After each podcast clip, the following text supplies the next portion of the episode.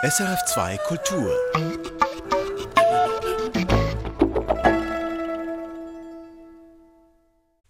Musik für einen Gast. Mein Name ist Eva Oertle und ich begrüße heute bei mir im Studio Esther Elisabeth Schütz. Sie ist Sexologin und Sexualtherapeutin und hat das Institut für Sexualpädagogik in Uster gegründet. Ja, Esther Schütz, wenn jemand Sie fragt, was Sie beruflich machen und Sie ihm dann sagen, dass Sie Sexualtherapeutin sind, was kommen da für Reaktionen? Ja, es ist interessant. Äh, oft bekomme ich keine Antwort oder manche Menschen sagen einfach Aha und dann ist das Gespräch zu Ende. Als ich damals als Lehrerin gearbeitet habe, habe ich gesagt, ich arbeite als Lehrerin und dann haben die Leute nachgefragt, was ich mache. Aber wenn ich sage, ich bin Sexologin, dann in der Regel verstummt als erstes. Und als zweites? Und als zweites kommt dann etwas Verhalten. Aha, äh, was machst du denn äh, genau? Äh, was ist der Inhalt deiner Arbeit? Und dann geht häufig das Gespräch auch nicht viel weiter. Der Begriff Sexualtherapeutin ist bekannt, da kann man sich etwas darunter vorstellen, aber Sexologin, was ist das eigentlich ganz genau? Die Sexologin umfasst eigentlich äh, verschiedene Tätigkeiten. Also eine Sexologin eben arbeitet oder kann auch als Sexualtherapeutin arbeiten. Sie kann tätig sein in der Forschung oder und auch in der Bildung. Sexologie wie würden Sie das umschreiben? Die Sexologie eigentlich äh, könnte es vergleichen mit den anderen Disziplinen wie die Medizin oder die Psychologie. Also die Sexologie beschäftigt sich mit der Sexualität der Menschen, untersucht sie, forscht sie, bringt Studien heraus, Ergebnisse und kurbelt damit wieder das Denken der Menschen im Alltag an. Und Sie sind ja in, in diesen ganz verschiedenen Bereichen tätig. Was fasziniert Sie an der Sexologie? Es fasziniert mich vor allem, weil die Sexualität der Menschen so vielfältig ist. Also es ist wie jeder Mensch macht aus der Sexualität, was er möchte, was er kann, was er zur Verfügung hat. Und so ist sie dort divers. Und es ist interessant, mein Neffe hat mal gesagt, also, dass du dich immer wieder mit Sexualität beschäftigen kannst. Das würde er langweilig finden. Und ich habe ihm gesagt, nein, es ist so interessant es gibt nie Antworten, die äh, ich mir schon vorgedacht hatte oder so. Es bleibt einfach spannend. Ich habe hier ein paar Begriffe und ich möchte Sie bitten, mir Ihre ganz spontanen Assoziationen dazu zu sagen. Sinnlichkeit. Eigener Körper. Pornografie. Visuelle Reize, vor allem für Männer. Verführung. Kompetenzen. Orgasmus? Orgasmus, äh, davonfliegen. Liebe? Vertrauen. Masturbation? Die Bibel. Ekstase? Ekstase, Leidenschaft. Erotik? Spiel. Welche Rolle spielt für Sie die Musik in der Erotik? Jetzt sind wir weg, wieder weg von den Begriffen. Ich finde, es ist wunderbar, dass wir die Musik auch nutzen können als Stimulus. Also nebst allen Sinnen, die wir ja auch nutzen können, ist auch die Musik ein wunderbarer, äh, kann wunderbar eingesetzt werden, auch als Anregung. Mir ist nämlich aufgefallen, bei Ihren Musikwünschen, es ist eigentlich nichts dabei, was man jetzt auf den ersten Blick mit ekstatischen Gefühlen verbinden würde. Es ist eher getragene Musik. Ja, das stimmt, bin nicht auf die Idee gekommen oder vielleicht war ich zu wenig frech, das hier zu bringen. die erste Musik, die führt uns in ihre Kindheit zurück. Es ist Ländlermusik. Welche Erinnerungen verbinden Sie damit? Wir waren als Kinder oft bei meinen Großeltern in äh, Riedern, bei Glarus in den Ferien und die Familie, meine Mutter, auch ihr Bruder, die haben dann am äh, Sonntag jeweils Stubete gemacht und haben Ländler aufgespielt und das ist für mich Heimat. Es sind so frohe Klänge und diese urtypischen Klänge auch aus der Schweiz. Da bin ich zu Hause und äh, ich höre sie ab und zu und es bringt mich immer noch heute in eine gute Stimmung.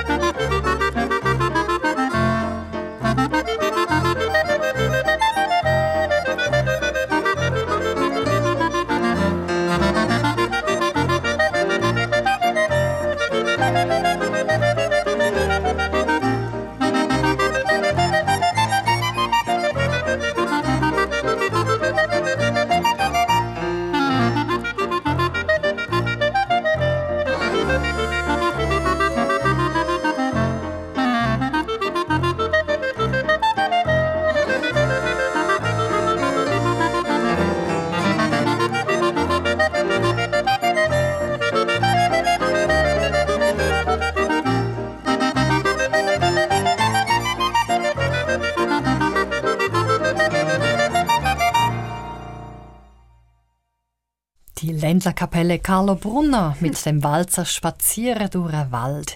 Hier in Musik für einen Gast auf SRF 2 Kultur, gewünscht von meinem Gast, der Sexologin Esther Schütz. Ja, Esther Schütz, welche Bilder tauchen da auf vor dem inneren Auge, wenn Sie diese Musik hören? Es ist so das Gefühl der Familie, das Zusammensein und auch das Tanzen. Wir haben auch immer getanzt und in unserer Familie wird viel getanzt. Tanzen Sie heute noch? Ja, ich tanze immer an den großen Festen und auch sonst tanze ich jede Woche. Heute mache ich mehr Ausdruckstanz oder manchmal tanze ich zu Hause in der Küche, in der Stube. Ich finde einfach Tanzen belebt und ich, ich spüre dann auch so die Lebensfreude im Tanz. Was waren Sie für ein Kind? Ich war ein quirliges Kind, ja, immer viel unterwegs draußen in der Natur mit vielen Ideen und Kreativität und unterwegs mit zwei Brüdern und einer Schwester. Wie war da die Dynamik zwischen den Kindern? Meine Schwester, die ist acht Jahre älter als ich und mit den Brüdern, da musste ich mich durchsetzen. Es ist wie in unserer Familie, sind alle Chefen und Chefinnen. Und das war manchmal auch spannend so, weil ich weiß, äh, sie wollten immer der Lokomotivführer sein und das wollte ich natürlich auch. Und äh, ich finde, das zeichnet sich heute noch aus, obwohl wir uns heute wirklich alle gut mögen und zusammen auch Feste feiern können. Aber damals haben wir uns oft auch gestritten und jeder hatte seine eigene Meinung und es hatte auch Platz. Wie war das bei Ihnen daheim, als Sie Kind waren? Das war ja so in den 50er Jahren. War da Sexualität ein Thema oder war das tabu? Nein, das war kein Thema. Da wurde nicht darüber gesprochen. Auch später wurde ich nicht aufgeklärt. Ich denke, das war noch in vielen Familien damals so. Und doch äh, wussten wir, äh, dass unsere Eltern, äh, die hatten Sex zusammen und sie waren auch im Alltag zärtlich miteinander und gesprochen darüber wurde nicht. Wann haben Sie selber gemerkt, dass Sexualität etwas Wichtiges ist in Ihrem Leben? Ja, ich denke, so in der, in der frühen Adoleszenz, ja, nach, äh, ach, äh, rund nach 18, 19, also für die heutige Zeit ein bisschen spät, weil heute geht es eher schon so ab 16 an, aber da war ich so 18, vielleicht schon 20, ja. Erinnern Sie sich an Ihre erste Liebe? Ja, die war im Kindergarten. Ich erinnere mich gut, er war blond und äh, ja, ich, ich könnte ihn heute noch beschreiben. Er hatte so volle Lippen und so warmherzig blaue Augen. Das war spannend, ja.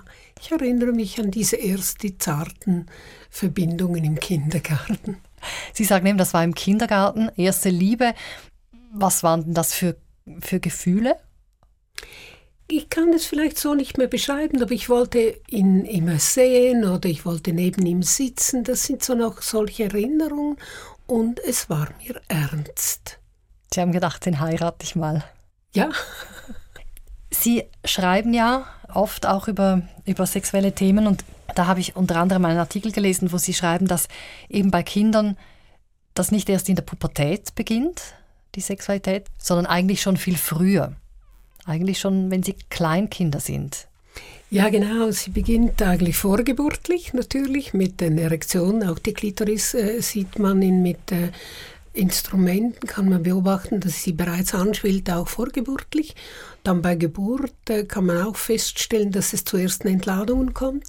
Und dann, sobald das Kind sich äh, bewegen kann, das heißt Muskeln anspannen, entspannen, kann sich der Erregungsreflex ausgelöst werden.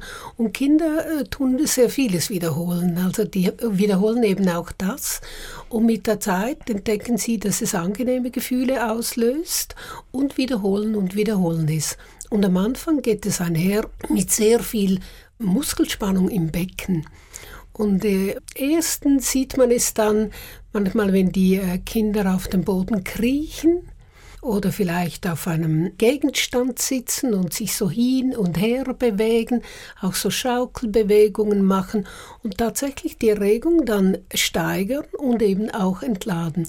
Und das ist für die Kleinkinder ganz wichtig, dass sie das auch können, weil entladen heißt ja auch entspannen. Und äh, das ist ein wichtiges Element, mit diesen Körpergesetzen im Leben auch umzugehen und eben nicht nur zu spannen, sondern auch entspannen zu können. Und insofern gehört die Sexualität zu einem der wichtigen Lernprozesse. Wie sollen Eltern damit umgehen, wenn sie so etwas sehen? Ja, es ist schön, dass heute mehr und mehr Eltern äh, darüber wissen und es heute auch so ist, eben wenn sie es sehen. Ich meine, solange das Kinder zwei, drei Jahre ist, da, da kann es ja experimentieren. Ich denke auch in den Stuben äh, und so weiter. Aber sobald es ein bisschen älter wird, geht es ja um Sozialisierung und dass sie den Kindern auch erklären, dass es eben angenehm ist, das Geschlecht auch zu berühren und dass auch Erwachsene das tun und dass es das für sich tun kann, in seinem Zimmer, in, in einer Ecke, in der es sich wohlfühlt und dazu gehören einfach offene Gespräche mit den Kindern. Nicht nachfragen, was es genau tut oder so. Es wächst ja dadurch in die eigene Sexualität hinein und die Sexualität ist interessant, die bringt die Kinder dann aus dem Nest heraus. Also man spricht in der Psychologie von diesem Nest der Familie und es guckt dann irgendwann in der Pubertät über den Rand und will sich ja dann paaren mit anderen. Ich glaube, für viele Eltern ist das ja auch etwas, wofür sie sich ein bisschen fürchten, auch dass eben dann die Kinder sexuelle Gewalt erfahren von Erwachsenen oder, oder von Eltern oder so. Ist wahrscheinlich da auch wichtig, dass sie dann einfach mit den Kindern das schon relativ früh ansprechen, dass sie einfach vorsichtig sein sollen. Ich meine, je offener der Dialog ist mit den Kindern, vor allem noch mit Kindern, dann ist es ja auch noch möglich, mit ihnen über Sexualität zu sprechen. Später ziehen sich die Kinder eher zurück und dann sollten sich Eltern auch zurückhalten. Und es ist verständlich, dass Eltern ja aus Liebe immer etwas in Sorge sind um ihre Kinder und äh, ihnen das Beste wünschen. Wenn sie ihnen das Beste mitgeben wollen, ist eben Information ein Teil der Prävention. Und das heißt, heißt, es geht ja darum, dass das Kind zuerst mal lernt, Ja zu sagen zu all dem, was es an Gutem erleben kann und aus diesem Ja zu seinem Körper dann auch deutlich ein Nein sagen kann, äh, wenn es das eben braucht. In welchem Alter sollen Eltern mit ihren Kindern beginnen, über Sexualität zu sprechen? Ja, ich denke, es beginnt, wenn die Mutter oder der Vater das Kind weckelt, dass man die Geschlechtsorgane benennt, den Penis oder eben die Scheidenlippen, der Scheideneingang, die Klitoris etc. Und dann äh, gibt es ja genügend heute schöne kleine Bücher, die man äh, mal herumliegen lassen kann oder mit ihnen darüber reden oder die Kinder sehen vielleicht die Eltern duschen, und so weiter. Es gibt einfach Alltagsgelegenheit. Die können ja nicht eine Lektion machen und die Kinder bitten, jetzt zuzuhören. Seit vielen Jahren sind Sie als Sexualtherapeutin tätig. Welche Berufswünsche hatten Sie denn als junges Mädchen? Eine Zeit lang wollte ich Tänzerin werden, dann wollte ich um die Welt fliegen. Ich hatte verschiedene Ideen, aber ich hatte nicht eine genaue Vorstellung, was ich werden wollte. Sie haben dann eine kaufmännische Lehre gemacht und sind dann als junges Mädchen für ein Jahr nach Paris. Das war eine Zeit des Aufbruchs, der freien Liebe. Wie haben Sie die Zeit dort erlebt? Es war wirklich fantastisch, weil ich war ja 19 69 in Paris und damals waren auf dem Saint-Michel noch all diese Barrikaden der äh, Revolution, der Studentenunruhen, die die Welt verändern wollten und ich habe wie in dieser Energie eigentlich auch gebadet, so die Idee der Freiheit, des Friedens, der unendlichen Möglichkeiten, die wir damals als Jugendliche hatten und die ich auch in mir spürte. Und Paris als Stadt, hat Sie das auch schon sehr fasziniert? Ja, total. Also einfach die Kunst, die Kultur, die Oper. Ich habe neben der Comédie Française gelebt und diese Gebäude, diese Großstadt. Ich bin ja von Uster gekommen, einem kleinen Dorf, und das war das erste Mal für mich wirklich die Welt zu sehen. Äh, es war sehr faszinierend. Und ich habe im internationalen Pfadfinderinnenheim gearbeitet, dann die äh, Hälfte vom Tag. Und da waren auch Leute aus ganz verschiedenen Nationen da. Das hat mir wie den Blick einfach weit geöffnet. Sie haben gesagt, Sie wollten Tänzerin werden oder um die Welt fliegen es wurde dann doch etwas bodenständig. Eben nach der kaufmännischen Lehre haben Sie dann das Lehrerinnenseminar gemacht und sind dann viele Jahre als Lehrerin tätig gewesen. Wie kommt es, dass Sie dann diesen Beruf ausgesucht haben? Ja, das ist spannend. Also ich wollte ja also eigentlich auf dem ersten Bildungsweg dann die Matura machen, das aber erst leider spät. Dann ja, dann hat man mich vertröstet, ich muss noch zuwarten und so. Und dann habe ich selber angepackt mit dieser kaufmännischen Lehre und äh, dann bin ich nach Paris, äh, nach Genf gegangen, wo ich noch weitere zwei Jahre gelebt habe, um das Französisch noch weiter zu vertiefen und war in der Abendmaturitätsklasse. Und ich habe für äh, die Direktion gearbeitet im Mauskonzern und war als junge Frau dann äh, bereits unterwegs mit vielen Managern und hatte Sekretärin, die für mich gearbeitet hat. Und da habe ich einfach gemerkt, ich möchte noch etwas anderes tun, wo ich den Alltag noch selber besser aus eigener Hand bestimmen konnte. Weil damals schon diese Hektik einerseits, einerseits und dann auch die Frauen, die, die eine Frau, die war geschieden und ich habe dann gedacht, könnte ja sein, dass ich vielleicht auch in eine solche Situation komme und ich wollte unbedingt einfach etwas tun, das mir einerseits Freude macht und mich auch in der Selbstständigkeit und Autonomie als Frau unterstützt. Und das war dann das, der Lehrerinnenberuf? Das war der Lehrerinnenberuf und das war schon interessant, weil er wurde ja meine Leidenschaft und das habe ich damals gar nicht gedacht, obwohl man es aus meiner Biografie, weil ich bereits in der Pfadfinderei hatte, die ganze Abteilung geleitet und so, hätte ablesen können. Was hat Sie an diesem Beruf denn so fasziniert? Also wie kam es, dass der zur Leidenschaft wurde, dieses Arbeiten mit den Kindern? Ja, ich war äh, sehr äh, inspiriert von Summerhill, also wirklich den freien pädagogischen Richtungen, wo Kinder lernen aus eigener Motivation. Und das hat mich richtig gepackt. So, wie kann man auch äh, an der Startschule äh, Dinge so verändern, dass Kinder einfach mit Freude und Lust in die Schule kommen und sie wirklich ihren Motivationen, die Welt zu entdecken, erkunden und zu lernen, unterstützt werden und dann vor allem auch äh, einfach das, das unbeschwerte Dasein der Kinder mit ihrem Lachen täglich und der Kreativität, die da möglich war. Ich glaube, das, äh, ja, das hat mich sehr beglückt auch und es war auch Beziehungsarbeit. Welche Beziehung haben Sie zur Musik? Ja, die Musik, das ist für mich einfach, es beglückt mich, beseelt mich und öffnet mir jeweils wie neue Türen. Und gerade äh, in unterschiedlichen Momenten, ob Glück oder Traurigkeit oder, oder wenn ich manchmal viel gearbeitet habe, gibt es mir die Ruhe und öffnet mir wie wieder einen neuen Blick. Ihr langjähriger Partner damals war ein wichtiger Jazzkonzertveranstalter. Wie, wie hat das Ihren Musikgeschmack beeinflusst?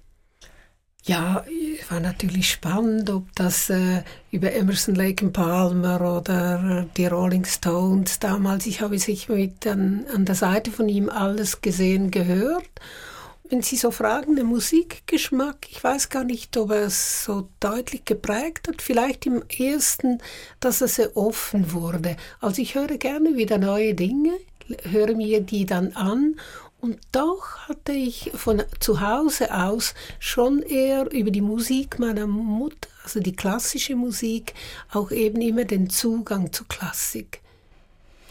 Ihr nächster Musikwunsch, Bridge over Troubled Water von Simon Garfunkel. Was verbindet Sie mit dieser Musik? Ich war von Simon Garfunkel vom Manager eingeladen und reiste vier Monate danach alleine für mich durch Amerika.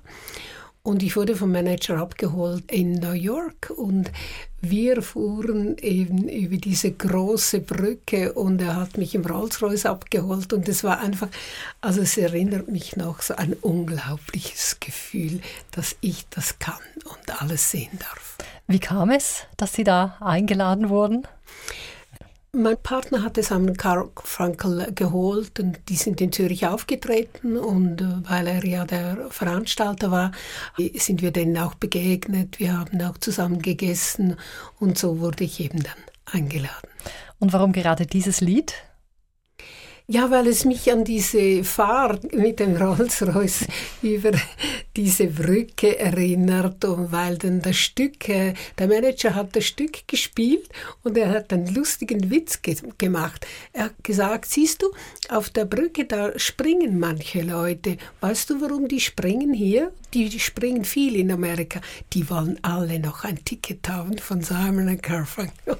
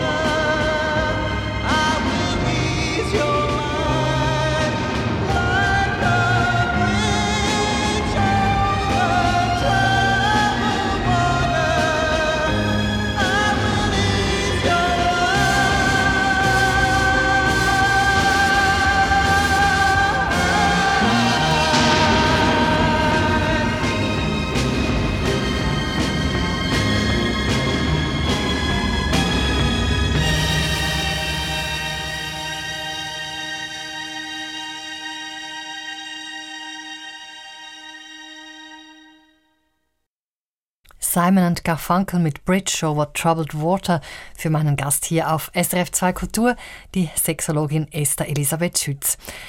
Esther Schütz, während Ihrer Zeit als Lehrerin haben Sie sich bereits mit Sexualpädagogik befasst. Sie haben auch ein Buch geschrieben, ein didaktisches Lehrmittel für Schulen. Warum gab es da nichts Befriedigendes? Es gab nicht nichts Befriedigendes, sondern es gab schlichtweg einfach noch fast nichts an didaktischen Materialien für die Schule.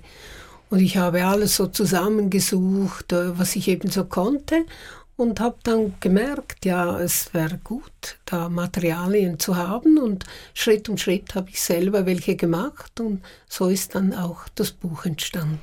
Wie kam die Idee, so etwas zu schreiben?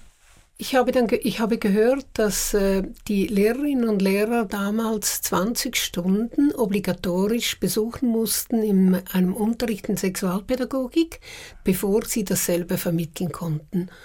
Und dann habe ich mich sofort gemeldet, weil ich bereits sexualpädagogisch mit den Kindern arbeitete, dass ich da auch dozieren konnte.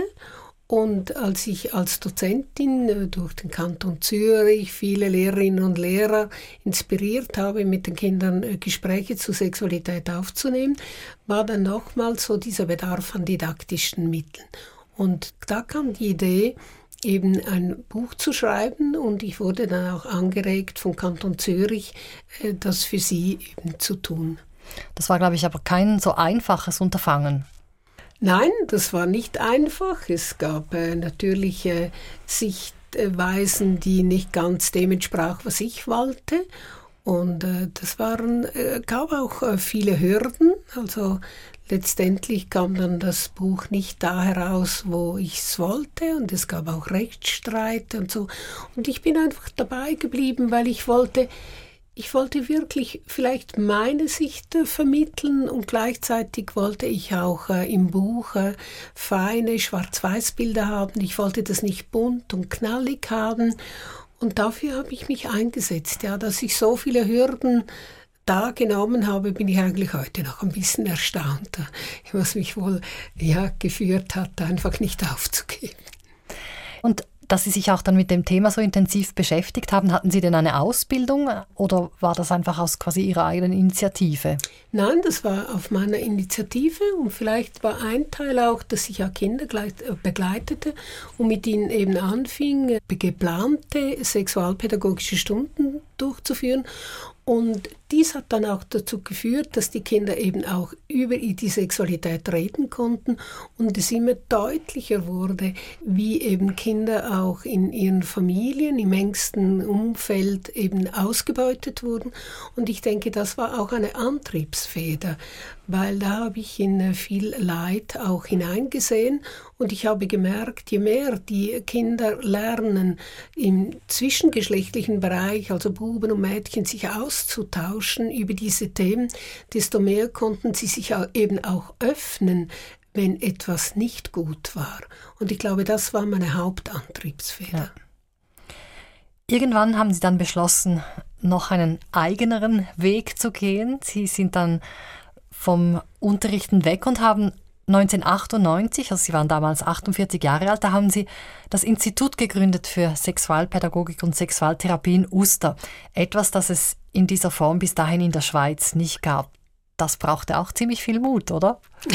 Ja, ja, das stimmt, es brauchte Mut. Ich hatte allerdings im Vorfeld für mein Buch äh, den Preis bekommen, die Rote Zora. Das hat auch ein bisschen zu mir gepasst. Und das Bundesamt für Gesundheit wollte auch das, eine Nachhaltigkeit für den Preis. Und das hat mich dann inspiriert, eben das Institut äh, zu gründen, weil ich etwas ma machen wollte in Bezug zu sexueller Gesundheit. Und auch äh, glaube ich, war ich schon auch mutig. Ich hatte damals 200 Quadratmeter gemietet und keinen Auftrag. Und dann?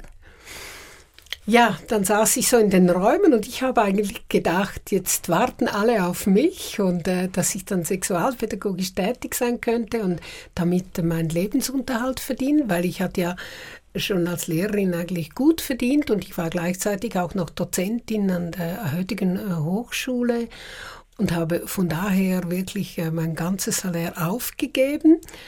Und ja, da kam nichts und ich war am Anfang schon auch äh, verzweifelt, weil ich dann nicht wusste, wie ich das jetzt füllen konnte. Und dann kamen interessanterweise die ersten Aufträge aus dem Behindertenbereich. Ich hatte noch nie mit äh, Menschen mit einer Beeinträchtigung gearbeitet und dann habe ich begonnen, mit ihnen zu arbeiten. Und das werde ich nie vergessen, weil erstens mal diese wunderbaren Begegnungen, weil diese Menschen, die fragen offen und direkt, äh, die nehmen kein Blatt vor den Mund und sie signalisieren auch wirklich den Bedarf, weil so viele mit ihnen dann eben über genau dieses Thema nicht reden.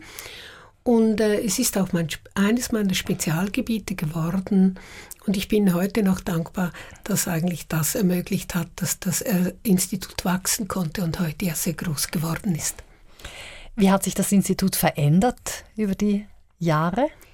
Ich habe angefangen mit äh, Sexualpädagogin und Sexualpädagogen auszubilden und dann äh, wurde ich selber inspiriert, weiterzugehen im Bereich der Sexualtherapie, habe dann eine Ausbildung gemacht bei Professor äh, Desjardins äh, der aus Kanada, aus der Universität Montreal in Kanada kam. Und äh, als ich dann einige Jahre bereits sexualtherapeutisch gearbeitet habe, war ich bereit, um das Institut, um einen weiteren Lehrgang zu erweitern, also auch mit der Sexualtherapie. Und mittlerweile kann man ja sogar Master of Arts in Sexologie machen in diesem Institut, oder? Das stimmt. Das ist, glaube ich, darf ich sagen, natürlich auch immer mit Unterstützung äh, Familie, Freunde etc. Aber es ist mir gelungen, diesen Master zu initiieren.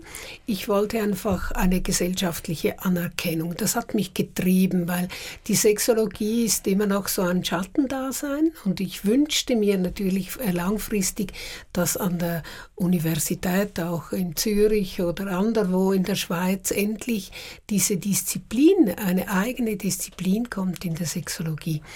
Und das hat für mich geheißen, einfach natürlich viel, viel zu arbeiten und eine Hochschule zu finden, mit der ich über das Institut kooperieren konnte, weil ein äh, Master of Arts äh, muss ja akkreditiert werden und das konnte ich mit einem Privatinstitut nicht. Und warum fristet die Sexologie so ein Schattendasein?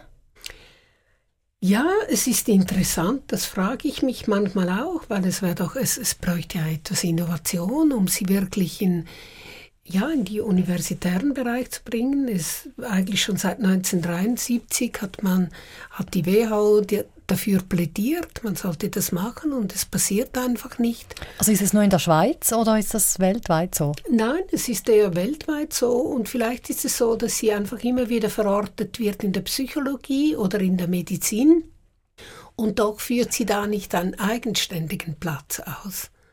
Ich denke, es braucht noch mehr Innovation und äh, ich bin eher davon überzeugt, dass ich das noch erlebe, ja.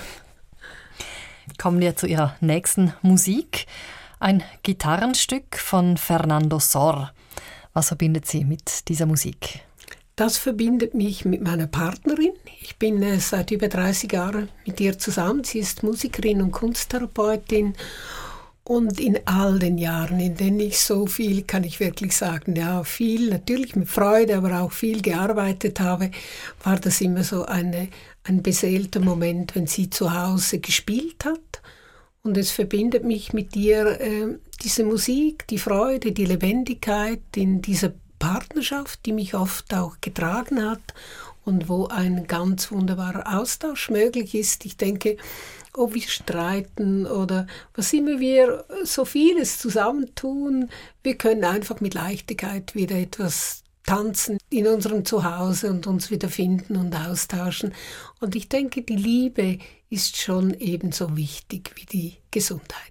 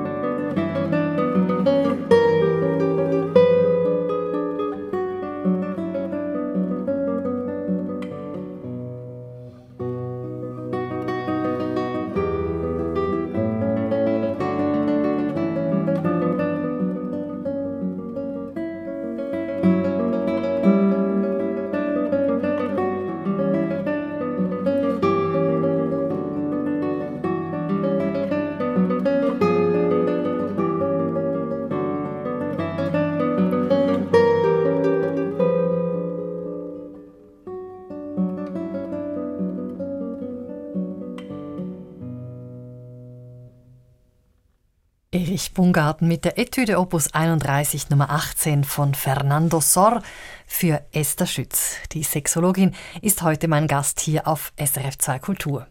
Ja, Esther Schütz, wir hatten es vorher kurz über Ihren ersten langjährigen Partner, der in der Musikeventbranche tätig war, ein Mann.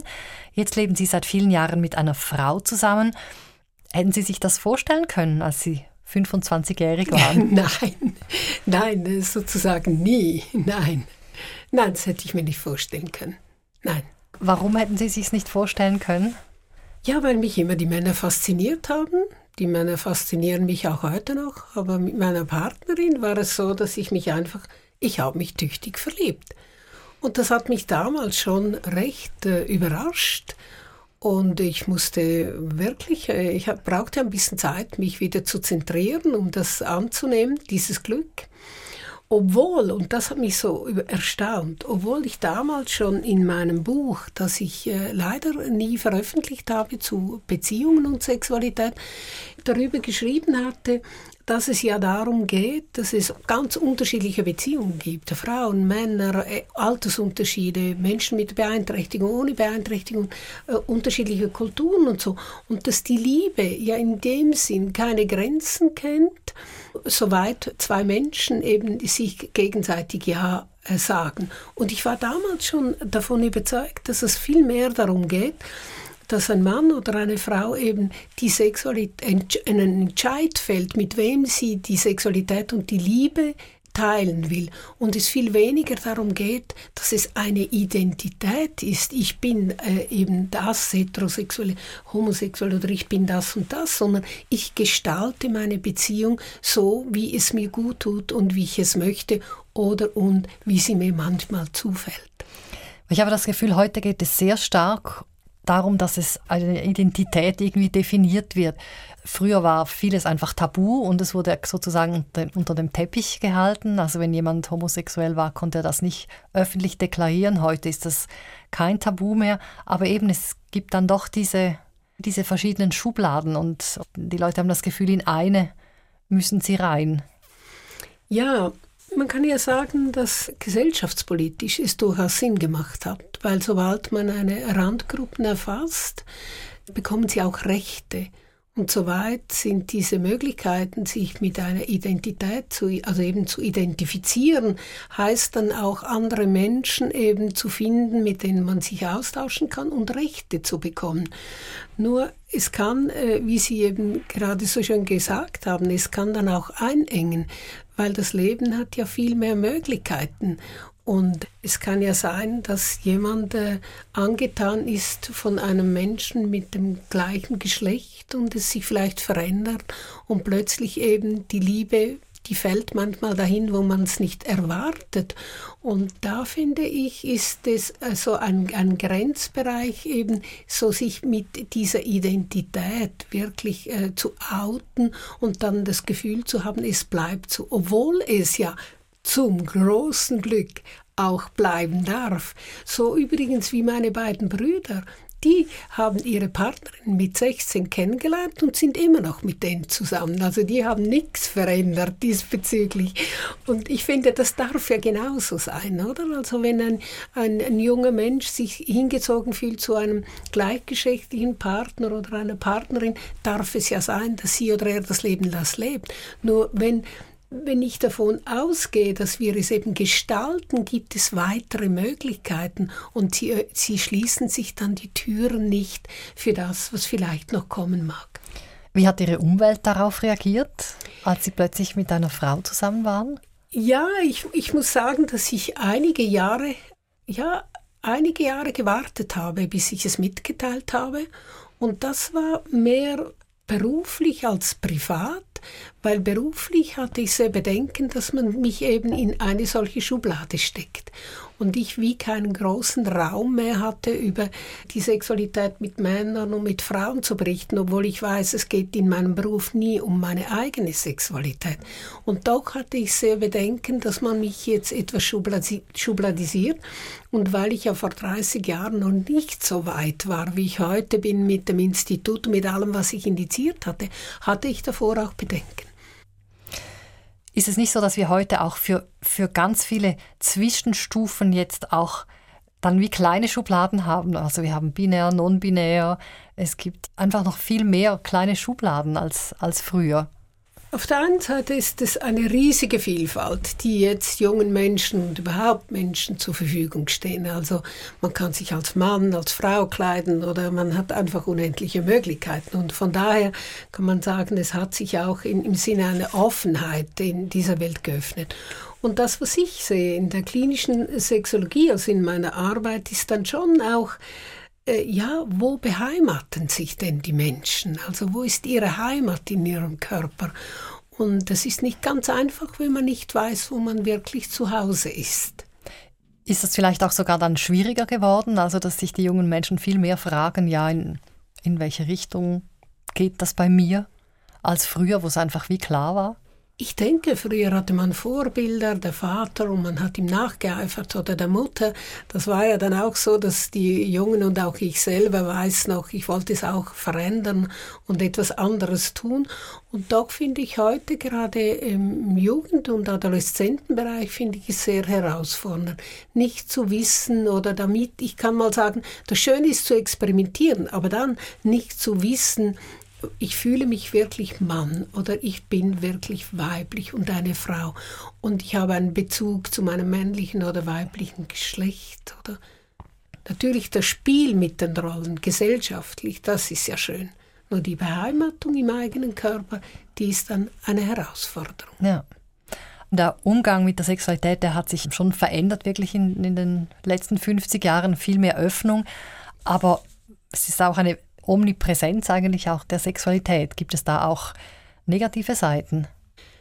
Ja, Sie können sich das vorstellen, wenn, äh, wenn Sie jeden Morgen ein großes Buffet haben zum Morgenessen, dann ist das interessant in den Ferien und diese Vielfalt. Aber dann, wenn man das jeden Tag hat, wird es einfach langweilig. Und das hat etwas davon, dass in der Sexualität jetzt alles einfach möglich ist. Übers Internet, über die Medien, überall prasseln Ideen und Möglichkeiten, die wir nach außen leben können, hinein. Und da ist interessant, wird es dann mit der Zeit wie ein bisschen langweilig, wenn man alles haben kann. Und diese Offenheit, das war so interessant, weil ich habe auch mit Männern im Stra jungen Männern im Strafvollzug gearbeitet und ich habe einmal gedacht, ich bringe ihnen Pornohefte mit von äh, den 70er Jahren weil ich wollte mit ihnen über den Konsum, den Pornokonsum reden, so welchen Sinn, welche Wirkung oder Auswirkungen es haben kann, auch auf die eigene Sexualität oder die Sexualität im Paar.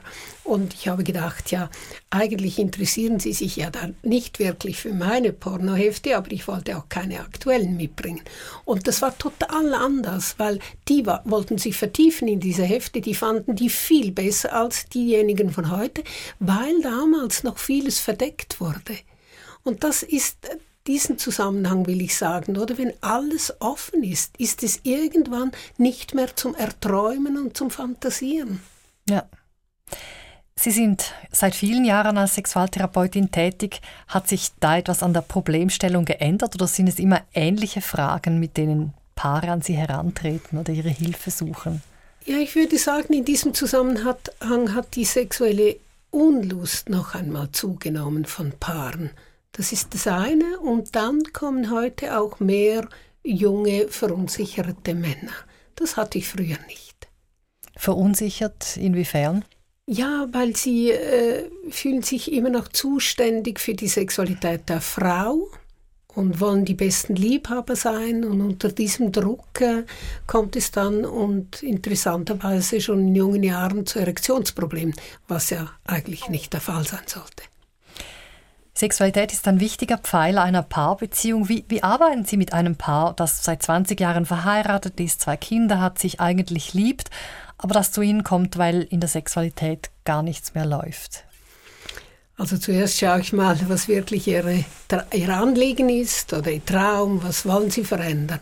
Und dann ist ein wichtiger Faktor, dass ich auch schaue, was ist noch vorhanden? Also welche Fähigkeiten habt ihr noch? Was macht ihr zusammen im Alltag mit dem Körperkontakt auf der Liebesebene und gibt es noch einen Körperkontakt in Bezug, einen erotischen Körperkontakt, der ja immer etwas mit dem Reflex, also mit der Erregung zu tun hat? Ich schaue immer zuerst, was ist vorhanden, um da dann anzusetzen. Und dann geht es in erster Linie, in, ich sage in der Regel, äh, mal darum, dass ich natürlich auf der Gesprächsebene mit Ihnen die Dinge anschaue und dann auch auf der Körperebene. Weil es ist interessant, dass gerade im zärtlichen Austausch im Alltag manche Paare sich einfach wenig mehr Zeit nehmen dafür, also auch ein wenig für die Langsamkeit. Oder ich lasse mal Paare vielleicht ein, mit einer Distanz sich einfach nur anschauen. Und nur ein so kleines Element kann schon so vieles bewirken. Oder auch, ich lasse sie umarmen und viele Paare umarmen sich auf der Herzensebene, also im oberen Bereich des Körpers, und das Becken schaut dann ein bisschen nach hinten, sodass die Kinder wie ein bisschen unten durchkommen gehen könnten. Und da geht es auch darum, ihnen zu zeigen, ihr könnt auch mit dem Becken einander mal begrüßen, also wie so kleine Erinnerungen setzen im Alltag. Wir sind auch und ein sexuelles Paar ich meine auch zum Beispiel die Berührung. Wir gehen immer davon aus, oder viele gehen davon aus, berühren kann man einfach. Das ist nicht so. Manche Menschen äh, berühren sich und kaum haben sie sich irgendwie ein bisschen berührt, nehmen sie die Hände gleich weg und sie, las sie lassen keinen Ausklang zu, also wie das Ausstreichen oder dass man auf den Oberflächen und Tiefenrezeptoren, dass man die anders wecken kann. Oberfläche an der Haut, mit den Fingerspitzen oder spielen, mit dem Körper hineingehen und mit dem Atmen, mit Rhythmen spielen. Und das Dinge, die ich dann auch die Paare so im Stehen, äh, auch mal einzelne Elemente mit ihnen äh, sie anrege, das zu, auszuprobieren, damit sie in der Praxis einen Erfahrungsraum haben. Und der Erfahrungsraum im besten Fall macht sie das neugierig dann zu Hause mit dem weiter zu experimentieren. Sexualität und Gewalt, inwiefern ist das ein Thema in Ihrer Praxis? Also kommen zum Beispiel auch Vergewaltigungsopfer zu Ihnen und suchen da einen Weg zurück zu einer erfüllten Sexualität? Oder gehen die dann eher einfach zum Traumapsychologen? Es kommt darauf an, wie stark dieses, Sie diese sexuelle Gewalt erlebt haben. Und äh, ich denke, es ist wichtig und gut, dass wir heute ja viel mehr über sexuelle Gewalt und Übergriffe sprechen, dass auch an die, die Oberfläche gekommen ist. Und das heißt auch, dass Frauen, die davon betroffen ist, auch eher äh, den Mut finden, in eine Sexualtherapie zu kommen. Und da geht es eben um den Unterschied. Ich, ich weiß nicht, ob ich es in Prozenten sagen kann, aber ich, ich meine jetzt einfach einen Teil der Frauen, die brauchen wirklich psychologische Begleitung. Und ich würde sagen, ein eher größerer Teil kann an der gesunden Sexualität arbeiten. Also kann wie diese Sexualität, die blockiert wurde, die sich zurückgezogen hat, dann daran arbeiten, dass sie wieder hervorkommt, sich wieder zeigen darf im gesunden Sinn. Sozusagen Und, in einem zweiten Schritt dann. Ja. Ja. Mit diesen Frauen arbeite ich oder natürlich auch und weniger, aber und auch Männer. Und es ist sehr berührend, wenn sie Schritt um Schritt äh, einfach wieder entdecken und diese die Verbindung zur Lebensfreude wiederfinden können. Sie haben irgendwo geschrieben, sexologische Arbeit ist auch Friedensarbeit. Ja, es ist ja, erstens mal geht es ja darum, eben den über, über ganz differenzierte Körperwahrnehmung das Geschlecht wahrzunehmen und dann auch die sexuelle Regung und zu erleben, wie man die im Körper ausbreiten kann. Also die, dieser ganze Reichtum an Sinnesmöglichkeiten, die der Mensch hat. Und das bedeutet mal, sich selbst wahrzunehmen. Und wer sich selbst wahrnimmt, also ein guter Liebhaber oder eine gute Liebhaberin in diesem Sinne, wird kaum zu einem Gewalttäter oder einer Gewalttäterin. Und dann kommt dazu, dass der Dialog zwischen den Geschlechtern so wichtig ist.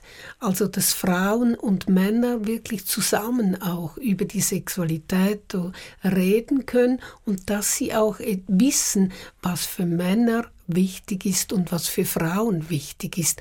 Und in diesem Sinne, wenn es zusätzlich zu diesen Dialogen kommt, ist es eben auch eine große Prävention in Bezug zur Gewalt. Ja. Ihr nächster Wunsch ist Wanderer an den Mond von Franz Schubert. Warum haben Sie dieses Stück ausgesucht? Der Wanderer an den Mond singt ein Freund von uns und ich bin so beglückt, dass wir im Freundeskreis äh, Musikerinnen und Musiker haben und es ist klar, dass mich dann das immer sehr beseelt und es ist auch ein Stück, das mich selbst so in die ein Stück in die Demut bringt und die Anmut und äh, einfach diese Dankbarkeit im Leben, was ich als Frau hier bewirken darf.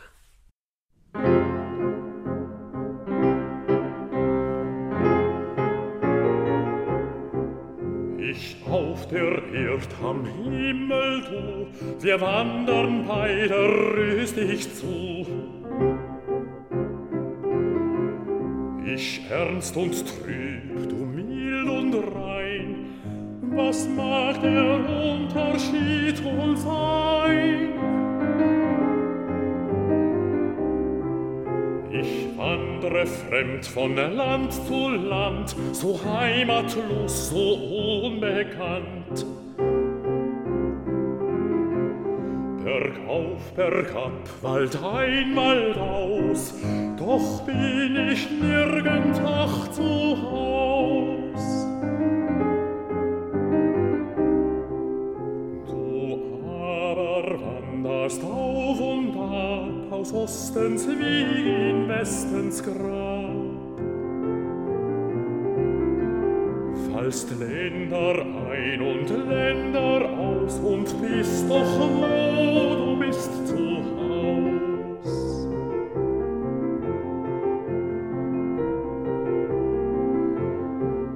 Der Himmel endlos ausgespannt ist dein geliebtes Heimatland.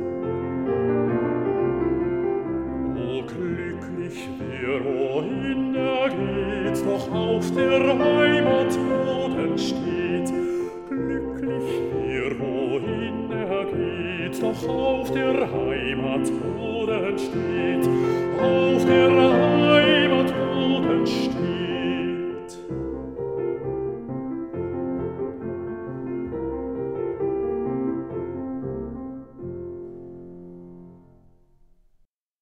Stefan Fock und Jan Schulz mit dem Lied Wanderer an den Mond von Franz Schubert in Musik für einen Gast auf SRF 2 Kultur. Mein Gast heute, die Sexologin Esther Schütz.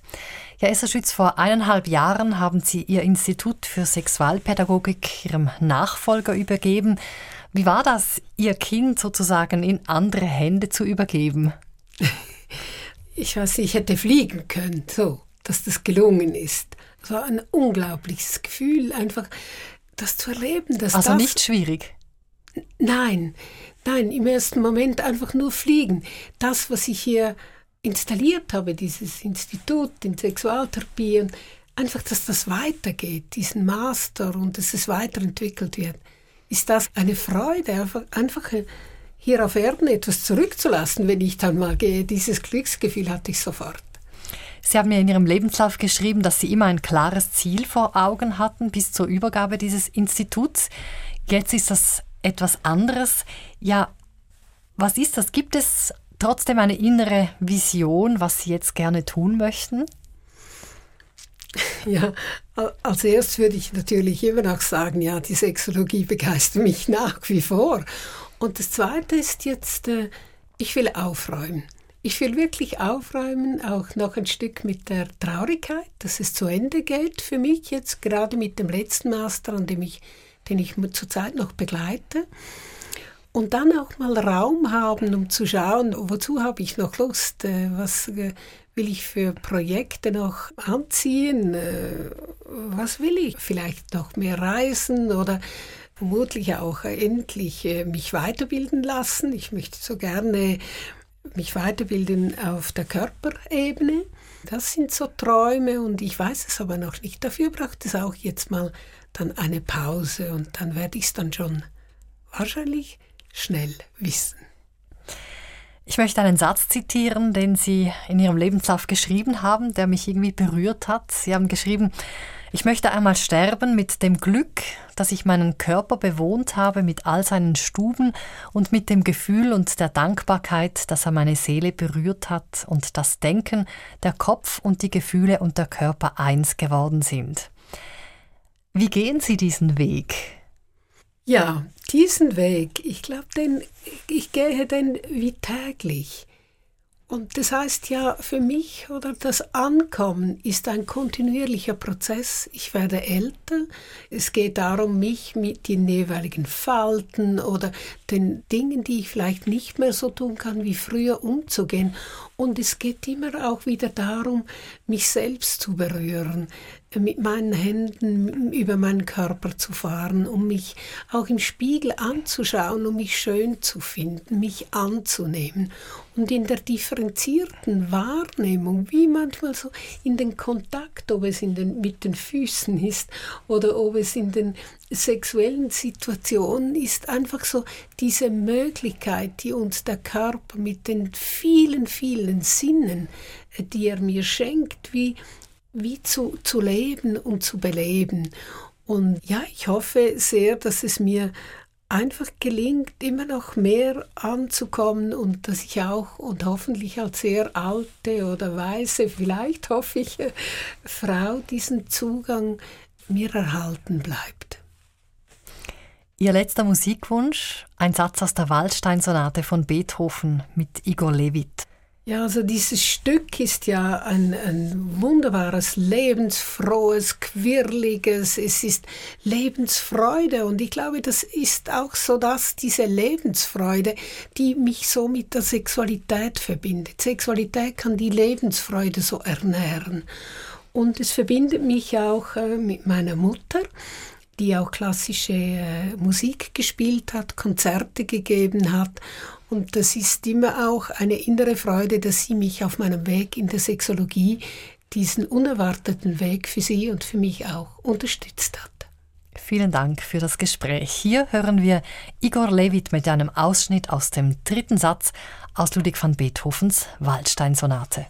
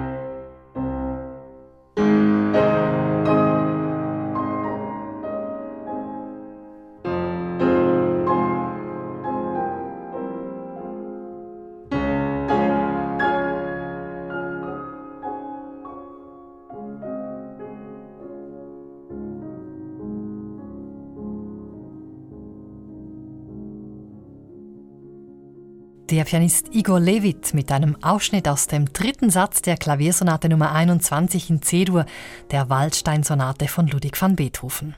Der letzte Musikwunsch von Esther Schütz. Die Sexologin und Sexualtherapeutin war heute mein Gast hier auf SRF 2 Kultur. Sie können die Sendung jederzeit nachhören im Netz unter srf.ch-audio. Mein Name Eva Oertle. Erfahren Sie mehr über unsere Sendungen auf unserer Homepage srf.ch-kultur.